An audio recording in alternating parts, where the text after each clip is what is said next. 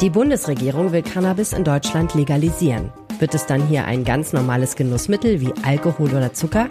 Darum geht's heute hier im Podcast. Schön, dass ihr zuhört. Brunch. Der Genuss-Podcast der Rheinischen Post. Mit Helene Pawlitzki.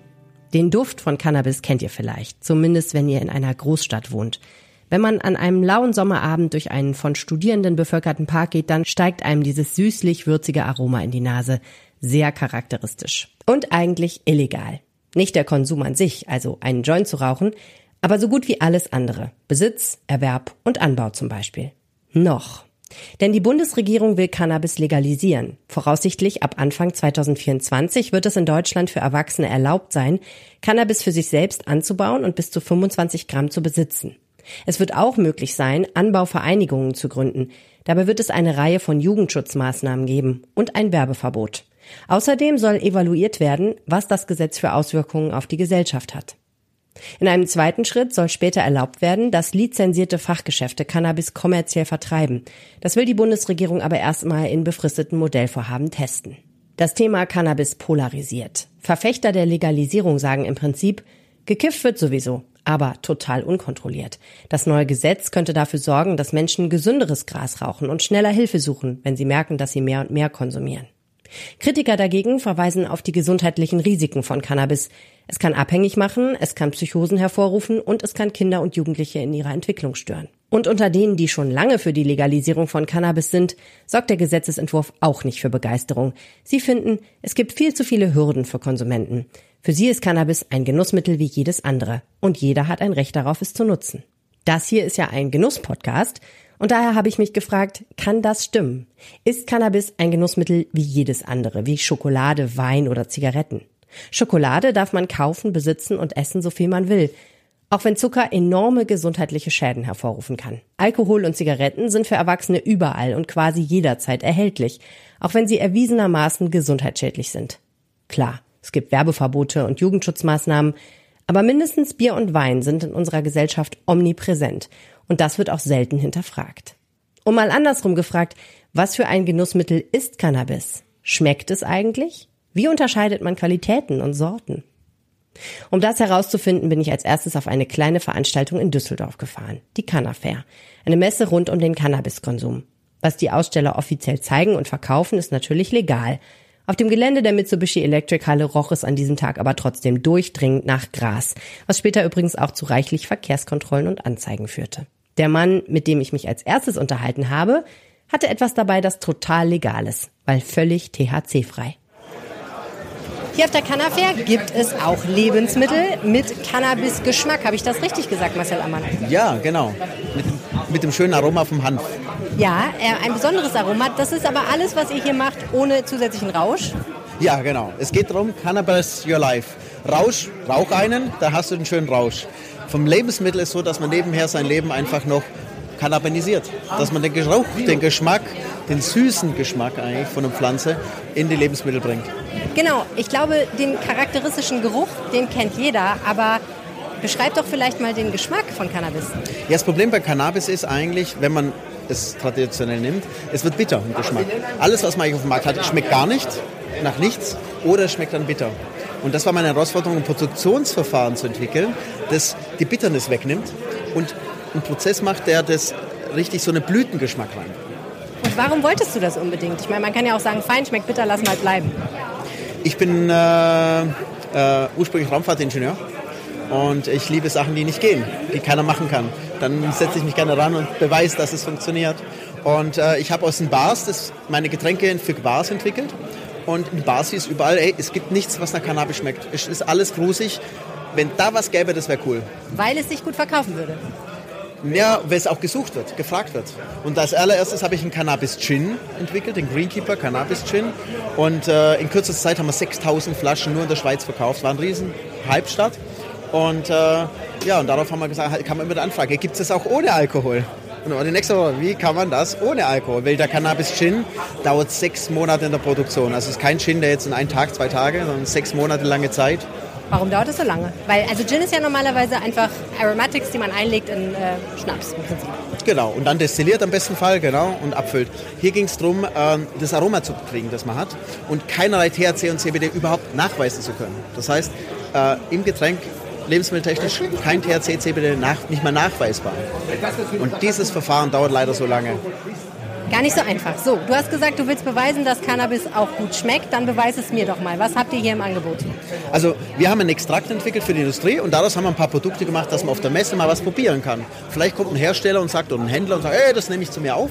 Aber aber ich kaufe nicht gleich den 6,5 Kilo Sack, sondern ich möchte erst mal probieren. Genau. Wir haben einen Sirup da, das Einfachste. Das heißt, äh, ich kann überall, wo ich Zucker sonst reintun, diesen Sirup einsetzen und habe das Getränk, das Lebensmittel kannibalisiert. Ich habe Brot und nutze einen Teil vom Zucker durch diesen Sirup und das Brot riecht und duftet nach Hanf. Ich habe äh, einen Kaffee, was du gleich probieren darfst. Schön mit äh, statt Zucker mit dem Hanfsirup.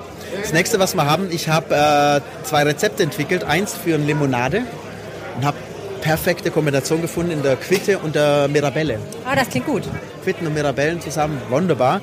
Und dadurch ergänzt durchs Hanf als Limonade mit Kohlensäure oder als Eis und beim Eis speziell mit speziellen Zuckertechnologie, dass es zerbricht im Mund wie Slush-Eis. Also man lutscht dran und dann zerbricht es. Was man sonst vom Wassereis kennt, dass es so einen harten, ja, so einen Eisboppel gibt. Und man weiß ja auch, dass einfach die Textur eine riesige Rolle spielt beim Schmecken. Genau. Und einfach zeigen, wie man einfach was und nachhaltig. Das heißt, unsere Eistüten sind mit äh, einem, wie nennt man das, so einem, äh, Ach, so einem Zip, Ziplock, Zip, Ziplock, ne? genau drin. Das heißt, man kann es in der aufschneiden oder sagt, ich will das wieder verwenden.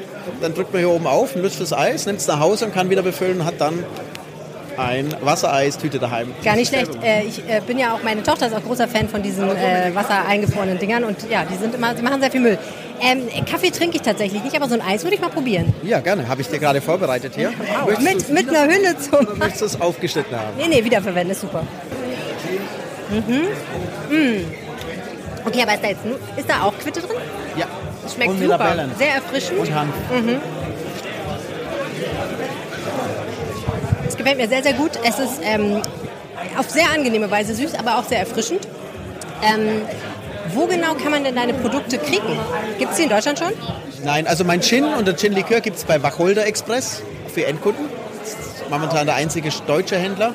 Äh, ich suche Importeure noch, und, aber ich bin Einzelgründer und habe jetzt meinen ersten Mitarbeiter.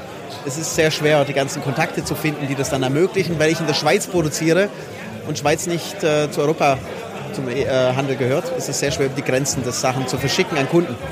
Äh, bisher also der Gin und der Gin-Likör. Und die anderen Produkte, die wir haben, suchen wir Händler. Frage an dich, das ist ja die Leitfrage dieser Episode. Ist Cannabis ein Genussmittel wie jedes andere? Ja, solange man keine drogenrelevanten Werte drin hat. Weil, also wir haben das erarbeitet mit dem Labor. Wenn man Drogen, also CBD, THC und so weiter, im Lebensmittel hat, äh, gehen die direkt in die Gehirnschranke. Drüber ins, ins Gehirn, die Blutschranke. Und man hat sofort Trips in Minuten. Und Trips, die sieben Stunden dauern. Das heißt, ähm, das Labor bestätigt es einfach, ich glaube nicht, dass es zugelassen wird in Lebensmitteln, weil ein Joint rauchen ist viel lustiger dann für die Leute als so ein Trip durch ein Lebensmittel. Deswegen Lebensmittel sollte behalten den, den Geruch und den Geschmack und der Joint sollte das sein, was man von ihm kennt. Also was du eigentlich sagst, ist, das mit den Edibles ist gut und schön, aber es ist so unkalkulierbar, dass es einfach nicht praktikabel für die meisten Leute ist. Es ist im Alltag schwer umzusetzen. Ich würde es gefährlich finden. Äh, wir haben Eigentests gemacht, sowas für mich wäre mir zu gefährlich. Äh, und somit kommt für mich nur ein Produkt in Frage, das das Aroma bringt und den Geschmack und sozusagen den Lifestyle mit erweitert. Und wenn man wieder was möchte, dann kann man einen Joint rauchen. Marcel Ammann von der Lakeside Valley Distillery, vielen herzlichen Dank. Ja, vielen Dank für dein Kommen. Soweit so harmlos. Aber was ist mit Cannabis als Rauschmittel? Damit kennt sich Roman Lemke gut aus. Er hat über viele Jahre lang sehr viele Drogen konsumiert, unter anderem Cannabis. Inzwischen ist er in Therapie und redet drüber, unter anderem in seinem Podcast Sucht und Ordnung. Sein Ziel? Er will, dass wir als Gesellschaft offener über Drogen reden. Er will aufklären und so auch zur Suchtprävention beitragen. Ist Cannabis ein Genussmittel wie jedes andere? Mit dieser Frage bin ich auf die Cannafair hier in der Mitsubishi Elektrikhalle in Düsseldorf gegangen und ich stehe hier mit jemandem, der sich darüber auch schon sehr viel Gedanken gemacht hat, nämlich Roman Lemke vom Sucht und Ordnung Podcast. Herzlich willkommen im Podcast. Hi, danke, dass ich da sein darf. Ich habe zu danken, dass du Zeit hast. Du bist ja ziemlich busy an deinem Stand. Was macht ihr hier auf der Messe? Was, äh, was ist dein Ziel? Also mein Ziel ist erstmal, den Podcast äh, ein bisschen Aufmerksamkeit zu verschaffen. Ähm, sehr viele Leute haben immer noch überhaupt gar keine Ahnung, was Konsumkompetenz ist. Und das ist genau mein Schlagwort. Ich glaube, wir leben in einer Konsumgesellschaft und ähm, es wäre naiv zu glauben, dass Menschen in dieser Gesellschaft nicht konsumieren können. Deswegen ist mir sehr wichtig und mir und meinem Team, dass wir ähm, ja, Konsumkompetenz vermitteln. Wie geht das eigentlich richtig und wie geht das entstigmatisiert? Wir leben ja in politisch hochinteressanten Zeiten, gerade was den Cannabiskonsum angeht. Wir sind dabei, dass die Legalisierung vor der Tür steht, allerdings nicht so, wie sich das der ein oder andere Aktivist vorstellt. Was wäre deine Traumvorstellung, wenn du das Gesetz machen dürftest, Bundeskanzler Roman Lemke? Oh, ich glaube, Bundeskanzler würde ich gar nicht werden wollen. Drogenbeauftragter vielleicht, wenn wir ihn dann noch äh, umbetiteln. Ähm, meine Idealvorstellung ist, äh, dass es so wenig Reglementierung wie möglich gibt. Klar, an sensiblen Räumen, ähm, da, da, da, muss man halt ein bisschen aufpassen, da wo Kinder sind, das ist ja logisch. Oder wenn man Kinder zu Hause hat. Ähm, auf der anderen Seite glaube ich, dass das nichts Gutes ist, das komplett vor denen zu verstecken, weil äh, je früher man lernt, wie mit Substanzen umzugehen ist, desto besser ist das meines Erachtens nach. Ähm, ja, so wenig Regulierung wie möglich. Aktuell ist es ja geplant, dass 25 Gramm, ähm, dass man 25 Gramm besitzen darf. Ja? und drei Pflanzen anbauen darf zu Hause. Jetzt ich kenne mich jetzt nicht so gut mit Cannabis aus, aber 25 Gramm kommt mir jetzt erstmal vor wie eine ganz anständige Menge. Ähm, wenn ich das mit mir mitführe, dann ist das eine ganz anständige Menge. Wenn ich mir drei Pflanzen ziehe, dann kann ich der Pflanze ja nicht sagen, äh, Pflanze 1, bitte mach nur 10 Gramm, Pflanze 2 nochmal 10 und die letzte vielleicht nur 5. Also eine Pflanze alleine hat schon deutlich mehr Ertrag. Und das Kontroverse in diesem Gesetz ist, Solange das Blütenmaterial an der Pflanze ist, ist es vollkommen in Ordnung. Schneidest du es ab, geht es in deinen Besitz über. Ungetrocknet. Ähm, und dann zählen die 25 Gramm. Ja, wenn es dann trocknet, dann wird es leichter. Also das heißt... Äh, Kannst du echt Pech haben. Äh, total, total. Also äh, wenn ich ein Gramm zu viel abschneide, bin ich jetzt ein Krimineller? Was ist, wo, wo, wo ich, ich verstehe es nicht. Also so wie du das gerade vorhin beschrieben hast, wenn ich jetzt überlege, okay, Genussmittel, Schokolade, Kaffee, Zigaretten, Alkohol, dann klingt das, was du gerade beschrieben hast, mit grundsätzlich total legal. Jeder darf es, alle dürfen so viel sie sollen, aber in bestimmten Bereichen Jugendschutz muss man schon noch Grenzen ziehen. Wären wir ja eher bei Alkohol, vielleicht Richtung Zigaretten. Ähm, tatsächlich ja, obwohl ich dazu sagen muss, ich bin kein Fan davon, dass das in Supermärkten verkauft wird. Äh, ich glaube, es sollte Fachgeschäfte dafür geben, auch für die aktuell legalen Substanzen. Denn ähm, das sind beratungsintensive Produkte. Und wenn ich mir meine Zigaretten, mein Alkohol, vielleicht mein Cannabis an der Kasse kaufen könnte, dann äh, ist das, glaube ich, die absolute Torpedierung dessen, was ich eigentlich vorhabe, nämlich Konsumkompetenz in die Mitte der Gesellschaft zu bringen.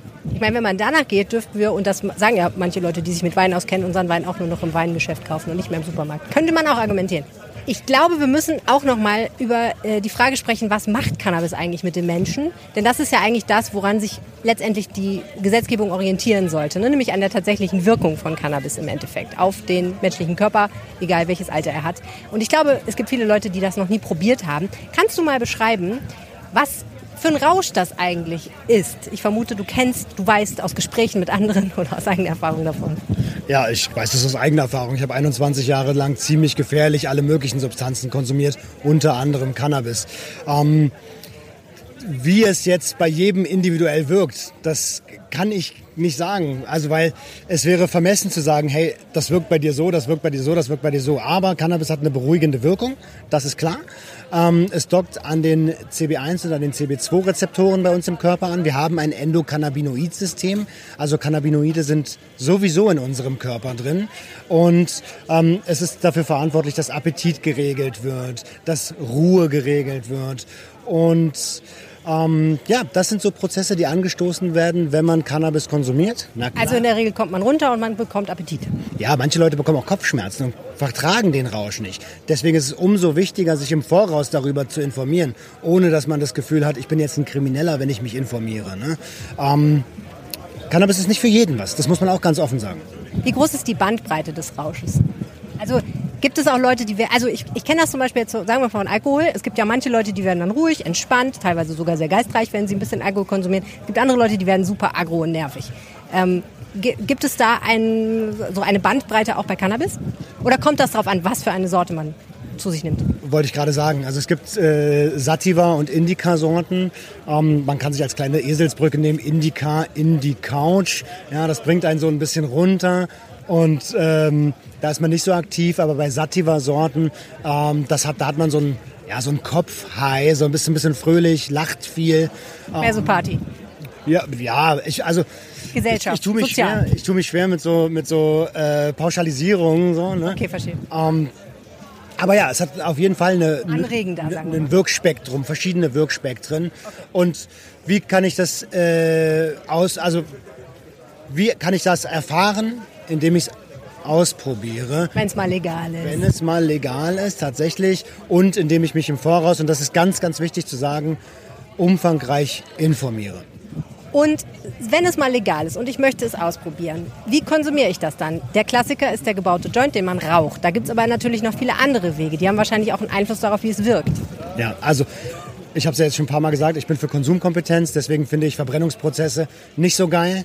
Ich finde auch das Mischen mit Tabak nicht so geil, weil das ist Mischkonsum und Tabak ist eine Stimulanz, das heißt, sie verengt die Blutgefäße, Blut fließt schneller, ist ein Upper und Cannabis als Downer ist eine ganz komische Mischung, ehrlich gesagt. Ähm, ich bin eher fürs Vapen. Ne? Da verdampft man das Material und atmet quasi heiße Luft ein. Und was ich noch viel besser finde, das ist die Königsklasse, ist der orale Konsum. Der orale Konsum ist ein bisschen was spezieller. Da wird das in der Leber äh, aus, jetzt wird es ein bisschen nerdig, Entschuldigung. Kein Problem. Aus Delta 9 THC wird dann 11 Hydroxy THC in der Leber und da gibt es dann auch ein anderes Wirkspektrum. Das flutet nicht so schnell an, ist ein softer Anstieg und ein softer Abstieg der Wirkkurve. Manche Leute sagen aber, dass man das so ganz schwer kalkulieren kann, wie viel da nachher passiert und manchmal auch ganz krasse Trips dabei rauskommen. Ja klar, deswegen ist äh, Set, Setting und Dosis ganz, ganz wichtig. Ähm, deswegen brauchen wir den legalen Markt, damit auf Produkten eine exakte Wirkstoffmenge draufsteht und dass ich als Konsument auch einschätzen kann, was konsumiere ich jetzt und in welcher Dosierung, ähm, damit sowas halt nicht passiert. Ich kenne auch die Geschichten, dass Leute sich Space Cookies reinfahren mit über 200 Mikrogramm, äh, Milligramm, Entschuldigung, und äh, dann ähm, ja, sehr psychedelisch unterwegs sind schon. Wir haben schon darüber gesprochen, dass der Gesetzentwurf, der im Moment gerade diskutiert wird, den meisten Menschen, die für die Legalisierung von Cannabis sind, nicht weit genug geht, weil sie sagen, du hast es ja gerade auch schon beschrieben, da sind noch ein paar praktische Fallstricke drin und ganz generell ist das nicht das, was wir uns vorstellen. Was glaubst du, wo geht die Reise hin? Wenn es jetzt dieses Gesetz in etwa werden sollte, da wird ja wahrscheinlich noch ein bisschen dran rumgedoktert. Hm, ist das dann erstmal so und bleibt auch so? Oder glaubst du, das ist der erste Schritt auf der Reise hin zu einer weitergehenden Legalisierung in Deutschland? Ja, ich hoffe, du erwartest keine kurze Antwort. Ähm, ich glaube, es ist der erste Schritt. Ich glaube, es ist auch der, der erste Schritt global gesehen für andere Substanzen. Wenn wir uns die Globalisierung anschauen, dann sind Psychedelics ähm, in den Startlöchern. Zum Beispiel? Äh, Magic Mushrooms, Psilocybin oder Psilocin dann als Wirkstoff im Körper, äh, Lysaxsäure-Diethylamid, LSD. Ähm, ja, also äh, psychedelische Substanzen. Ketamin wird ja auch schon ähm, medizinisch genutzt für Patienten mit Depressionen, äh, PTBS-Patienten. Und da geht eine ganze Menge. Cannabis ist der Door-Opener. Ähm, aber wenn das Gesetz so kommt, wie es geschrieben ist, ich hoffe auch, dass was passiert, dann habe ich ehrlich gesagt Angst, dass wir noch mehr Kontrolle haben, als wir es jetzt schon haben. Denn ähm, der Anfangsverdacht, dass Cannabis-Konsumierende mehr als 25 Gramm bei sich äh, zu Hause haben, der ist schnell da. Herzlichen Dank, Roman Lemke von Sucht und Ordnung. Sehr gerne, danke. Eine langfristige Wende in der deutschen Drogenpolitik. Das erwartet Bundesgesundheitsminister Karl Lauterbach von seinem neuen Gesetz zur Legalisierung von Cannabis. Lauterbach ist Arzt und aus dem Kreis seiner Kollegen ist nicht jeder so enthusiastisch. Verschiedene Fachgesellschaften haben sich mit mahnenden Worten gemeldet. Lungenärzte zum Beispiel weisen darauf hin, dass es schädlich für die Atemwege ist, Cannabisrauch einzuatmen und dass Joints normalerweise auch Tabak enthalten, der ebenfalls krank macht. Die größten Gefahren von Cannabis liegen aber vermutlich im psychologischen und sozialen Bereich. Wie groß sind diese Gefahren? Dazu habe ich mit Norbert Scherbaum gesprochen. Er ist ärztlicher Leiter der LVR-Klinik für Psychiatrie und Psychotherapie Essen und Professor für klinische Suchtforschung. Außerdem ist er Vorstandsvorsitzender der Deutschen Hauptstelle für Suchtfragen. Herzlich willkommen im Podcast, Professor Dr. Norbert Scherbaum. Herzlich willkommen, Frau Pawlitzki. Ist Cannabis ein Genussmittel wie jedes andere? Cannabis ist nicht einfach ein Genussmittel. Cannabis ist ein Suchtmittel, das durchaus zu Abhängigkeit führen kann. Insofern, auch wenn manche Menschen es als Genussmittel einsetzen, bei nur seltenem Gebrauch, ist es nicht den Genussmitteln zuzuordnen. Mhm. Wenn wir es jetzt mal mit den Dingen vergleichen, die wir in Deutschland sonst noch so haben, an legalen Mitteln, also beispielsweise Nikotin, Zigaretten oder Alkohol, manche Leute würden vielleicht auch Zucker dazu zählen, das sind ja auch alles äh, Substanzen, die wir uns zuführen, weil sie uns in einen bestimmten Zustand versetzen körperlich und auch alle Substanzen, die auf die eine oder andere Weise eventuell süchtig machen können. Kann man die irgendwie mit Cannabis vergleichen oder wäre die Legalisierung von Cannabis etwas nie Dagewesenes?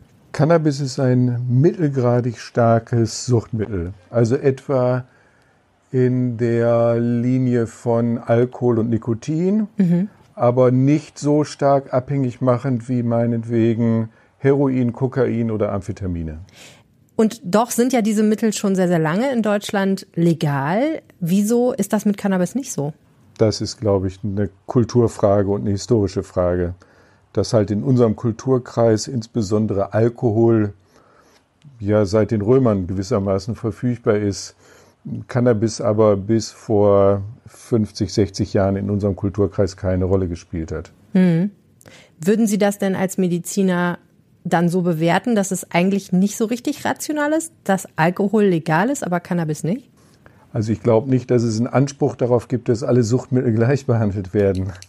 Im Prinzip. Man kann die Frage ja auch anders formulieren. Ist, wäre es rational, auch Alkohol, also die Legalisierung von Alkohol aufzuheben demnach? Also ist sicherlich rational anzustreben, dass die Verfügbarkeit von Alkohol in Deutschland vermindert wird. Mhm. Also es gibt ja den Grundsatz der Präventionsarbeit, nämlich Verhältnisprävention. Je verfügbarer ein Suchtmittel ist, desto häufiger wird es konsumiert. Mhm. Und Alkohol ist in unserer Gesellschaft sicherlich zu stark präsent und zu leicht verfügbar. Das Suchtpotenzial von Cannabis, wie sieht das aus und wie hoch ist das? Im Vergleich zu anderen Suchtmitteln, dass es gewissermaßen ein mittelpotentes Suchtmittel ist auf der Ebene von Alkohol und Nikotin, aber deutlich weniger süchtig machend als Heroin, Kokain oder Amphetamine. Mhm. Aber was heißt das konkret? Konkret heißt das, dass es zum Beispiel in Deutschland 250.000 bis 300.000 Cannabisabhängige gibt, die insbesondere bei Beginn eines regelmäßigen Konsums im Jugendalter von der Substanz so abhängig geworden sind, dass sie den Suchtmittelkonsum nicht aus eigener Kraft stoppen können. Mhm. Also, Woran liegt das genau? Weil Cannabis das System im Gehirn manipuliert, was auch Alkohol manipuliert und Nikotin manipuliert und auch die starken Drogen manipulieren, nämlich das sogenannte Belohnungssystem, was gewissermaßen dann das Gehirn von regelmäßigen Konsumenten anders funktionieren lässt, nämlich in Richtung auf immer neuen Suchtmittelkonsum. Mhm. Wenn ich das jetzt mal versuche für mich leinhaft zu übersetzen, heißt das, diese Menschen können, wenn sie süchtig sind, nicht mehr zufrieden sein, weil sie, wenn sie nicht konsumieren. Genau. Also typische Zeichen von Cannabisabhängigkeit sind ja zum Beispiel das Auftreten von Entzugsbeschwerden, wenn der Konsum gestoppt wird, also im Fall von Cannabis, innere Unruhe, Schwitzen, Albträume etc. Oder auch die sogenannte Toleranzentwicklung, dass die Menge, die vielleicht anfänglich mal ausgereicht hat, um Euphorie oder Entspannung zu bewirken, nicht mehr so wirksam ist, sodass die Dosis gesteigert werden muss, um die erwünschte Wirkung zu erzielen. Mhm. Wer entwickelt denn so eine Abhängigkeit und wer nicht? Also wonach entscheidet sich, ob Cannabiskonsum zur Abhängigkeit führt? Also der wichtigste Einflussfaktor scheint das Alter zu sein. Also insbesondere bei Beginn des regelmäßigen Konsums im Jugendalter ist die Entwicklung einer Cannabisabhängigkeit deutlich erhöht. Das hängt damit zusammen, dass auch die Gehirnreifung, insbesondere des Frontalhirns, noch bis etwa Mitte 20-jährig stattfindet und dass die Gehirnreifung halt gestört ist, wenn sie unter dem Einfluss von Suchtmitteln stattfindet. Mhm. Das heißt, Menschen unter Mitte 20 sind besonders Risiko, für die besteht ein besonderes Risiko einer Abhängigkeit, wenn sie dann konsumieren. Also eine Abhängigkeit wie auch andere Folgen der, des regelmäßigen Cannabiskonsums. Also genau, darauf wollte ich gerade kommen. Welche anderen negativen Folgen kann Cannabiskonsum denn haben? Also dazu zählen eine gewisse Verminderung des Intelligenzquotienten, also verkürzt vielleicht Kiffen macht dumm. Das weiß man aus Langzeituntersuchungen von Menschen, die sehr früh schon im Jugendalter mit Cannabis, regelmäßigem Cannabiskonsum begonnen haben. Es besteht auch das Risiko des Auslösens einer schizophrenen Psychose, auch so psychosoziale Reifungsschritte, was weiß ich, Abschluss Schulbildung, Berufsausbildung, erste Erfahrungen mit Partnerschaften, gelingen oft nicht unter der Einwirkung von Cannabis. Mhm. Woran liegt das? Ja, man bringt das in Zusammenhang mit dem sogenannten amotivationalen Syndrom, also dass viele Menschen, die regelmäßig Cannabis nehmen, gewissermaßen so den inneren Drei verlieren, Dinge, die eigentlich anliegen, auch tatsächlich zu tun. Mhm. Das ist so ein bisschen das Klischee des Kiffers, ne? Das läuft darauf hinaus, genau. Mhm. Sind das denn Dinge, die wieder aufhören, wenn der Cannabiskonsum sinkt oder abgestellt wird? Also der Intelligenzquotient, den Sie angesprochen haben, dass man die Gehirnhöchstleistung so nicht mehr abrufen kann und dass man die Motivation verliert? Also sicherlich ist es vorteilhaft, Cannabis-abstinent zu leben und gerade so Dinge wie ja, Antrieb und Schwingungsfähigkeit im Gefühlsleben und so weiter, das wird dann sicherlich besser. Mhm. Ähm, eine Cannabis-Abhängigkeit ist allerdings eine wirklich schwierig zu behandelnde Erkrankung. Mhm. Also im Sinne von, da gibt es jetzt keine Medikation gegen Cannabisabhängigkeit. Und die Prognose ist schon so, dass man sagen muss, die Mehrheit wird einen chronischen oder chronisch rezidivierenden Verlauf haben, bei dem sich dann Abstinenzphasen und Rückfallphasen dann abwechseln. Hm. Jetzt ist das mit den Risiken im Leben ja so eine Sache, ne?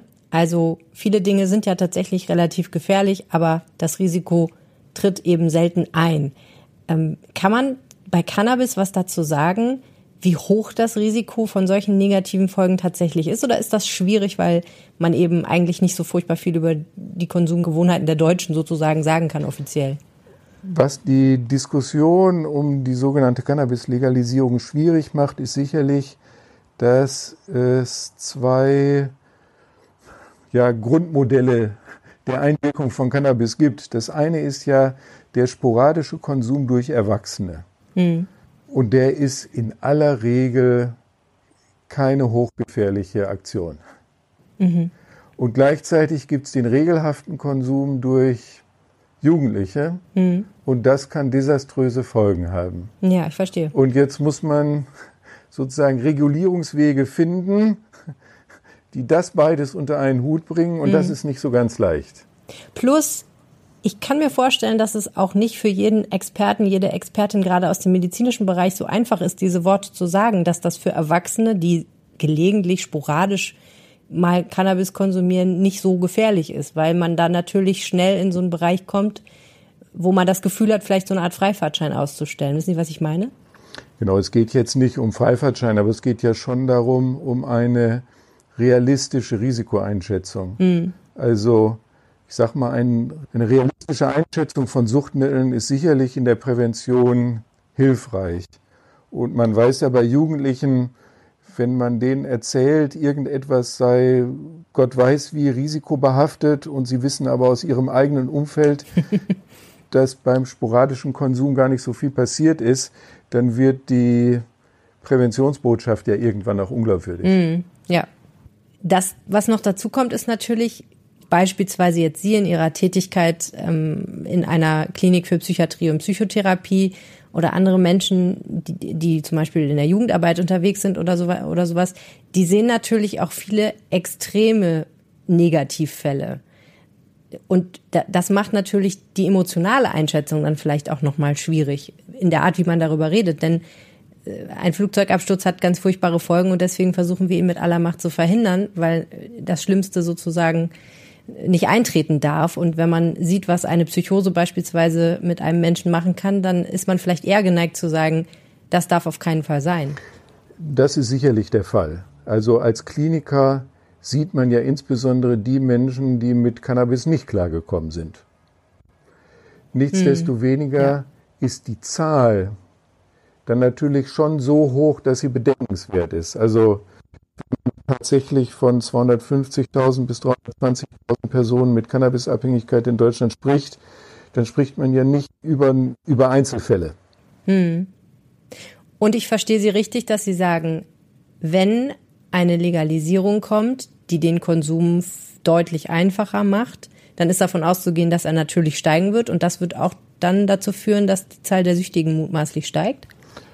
Davon würde ich erstmal ausgehen. Also wieder jetzt Mantra der Verhältnisprävention. Je verfügbarer ein Suchtmittel, desto höher der Konsum. Und auch eine Untersuchung, die ja im Frühjahr diesen Jahres publiziert wurde, die im Auftrag des Bundesgesundheitsministeriums erstellt wurde und insbesondere den Verlauf des Cannabiskonsums nach der sogenannten Legalisierung in Kanada untersucht hat, stellt ja fest, dass dort mittelfristig der Konsum bei Erwachsenen wie auch bei Jugendlichen steigt. Welche Umstände müssten denn gegeben sein, damit Sie eine Legalisierung in Deutschland für tragbar halten? Wesentlich für die, die sogenannte Legalisierung von Cannabis sind Begleitmaßnahmen in der Präventionsarbeit. Mhm. Also, dass die Betroffenen tatsächlich, äh, also wenn jemand Probleme bekommt mit Cannabis, dass er sehr zeitig im Hilfesystem ankommen kann, dass wenn Fragen auftauchen, vielleicht von Menschen, die bisher mit Cannabis wenig zu tun hatten, aber jetzt durch die Legalisierung da einen Anreiz sehen, dass die sich kundig machen können, sich informieren können, dass Safer Use Strategien bekannt sind, also unter welchen Umständen ist der Cannabiskonsum weniger riskant. Also es gibt, ich denke, es gibt da viele, viele Aktivitäten im Bereich der, der Prävention. Und das Wichtigste ist natürlich, das ist analog zur Alkoholproblematik, dass möglichst verhindert wird, dass Jugendliche Cannabis konsumieren. Mhm. Das sind ja eigentlich alles Dinge, wo man sagen würde, selbst ohne Legalisierung wäre das alles wünschenswert. Zumindest der niedrigschwellige Zugang zu Hilfsangeboten. Ne? Das ist korrekt. Das ist korrekt. Hm. Mich hat das ehrlich gesagt überrascht, dass es so klare Safer-Use-Strategien schon gibt. Können Sie was dazu sagen, wie die eigentlich aussehen? Also, dass es Empfehlungen gibt dazu, wenn man schon Cannabis konsumiert, wie man es dann möglichst sicher tut? Da bin ich selber Mitglied einer Arbeitsgruppe, die sich so Safer-Use-Strategien äh, zum Thema gemacht hat und wir lehnen uns da sehr an an die Safer-Use-Strategien, die kanadische Experten formuliert haben im Kontext der Legalisierung von Cannabis in Kanada. Und da geht es zum Beispiel um so ganz grundsätzliche Sachen, dass man nicht mehrere Drogen gleichzeitig konsumiert, dass man klar trennt zwischen Suchtmittelkonsum und Führen eines Fahrzeugs, dass man, wenn man schon mal psychotisches Erleben selber hatte oder äh, Blutsverwandte das hatten, dass man sehr vorsichtig ist mit dem Cannabiskonsum etc. Mhm. Gibt es eigentlich Probleme, die Sie sehen, die die Legalisierung von Cannabis auch lösen kann? Also hätte sie auch irgendeinen Vorteil aus medizinischer Sicht? Die Vorteile, die bei der Cannabis-Legalisierung diskutiert werden, sind ja weniger aus der medizinischen Sicht. Da wird schon auch diskutiert um die Frage, wie verunreinigt ist Cannabis und sind äh, Konsumenten geschützter, wenn sie, ich sag mal, lizenziert hergestelltes Cannabis konsumieren würden. Mhm. Wie häufig tatsächlich Menschen in Gefahr geraten, in gesundheitliche Gefahr geraten wegen der Verunreinigung von Cannabis, das sei aber dahingestellt. Aber die Diskussion bezieht sich ja zum einen, ich sag mal, das ist mehr so was politisch weltanschauliches, darf der Staat dem Rauschbedürfnis des Einzelnen gewissermaßen widersprechen? Und die anderen Vorteile, die diskutiert werden, sind ja so im Bereich der Justiz, der Polizeiverfolgung, dass man sagt, äh, es wird verhindert, dass junge Menschen unnötig kriminalisiert werden. Es kommt zu einer Entlastung des Polizeiapparates. Es kommt zu einer Entlastung der Gerichte durch ja letztlich sinn sinnlose Verfahren. Hm. Naja, unterm Strich ist eine Haftstrafe ja wahrscheinlich auch nicht optimal für die Gesundheit, wenn sie vielleicht auch manchmal notwendig sein muss. Ganz herzlichen Dank, Professor Dr. Norbert Scherbaum. Ja, gerne geschehen. Ist Cannabis ein Genussmittel wie jedes andere? Ich glaube ja. Aber das heißt nicht, dass es demnächst neben Schokolade und Rotwein im Supermarktregal stehen sollte. Wie Alkohol, Zigaretten oder Zucker hat Cannabis auf viele Menschen eine angenehme Wirkung. Man kann es durchaus genießen. Und genau wie Alkohol, Zigaretten und Zucker kann Cannabis verheerende gesundheitliche Folgen haben, wenn man es zu oft oder zu viel auf einmal konsumiert zum Beispiel. Verantwortungsvollen Konsum muss man lernen. Das gilt für alle Genussmittel. Damit wir lernen können, müssen wir offen über den Konsum sprechen. Dazu ist die Legalisierung aus meiner Sicht ein sinnvoller Schritt. Und es ist auch richtig, sehr klar und wissenschaftlich fundiert zu regeln, wer kein Cannabis konsumieren sollte. Kinder und Jugendliche zum Beispiel. Und vielleicht sollten wir die Gelegenheit auch nutzen, mal generell über unseren Konsum nachzudenken. Wie süchtig sind wir eigentlich nach Zucker? Wie wäre es, wenn wir mal ein Glas Wein weniger trinken? Dafür aber ein besseres. Und das Geld für die Zigaretten lieber in ein richtig gutes Biohuhn investieren. Mit diesen Gedanken lasse ich euch jetzt allein.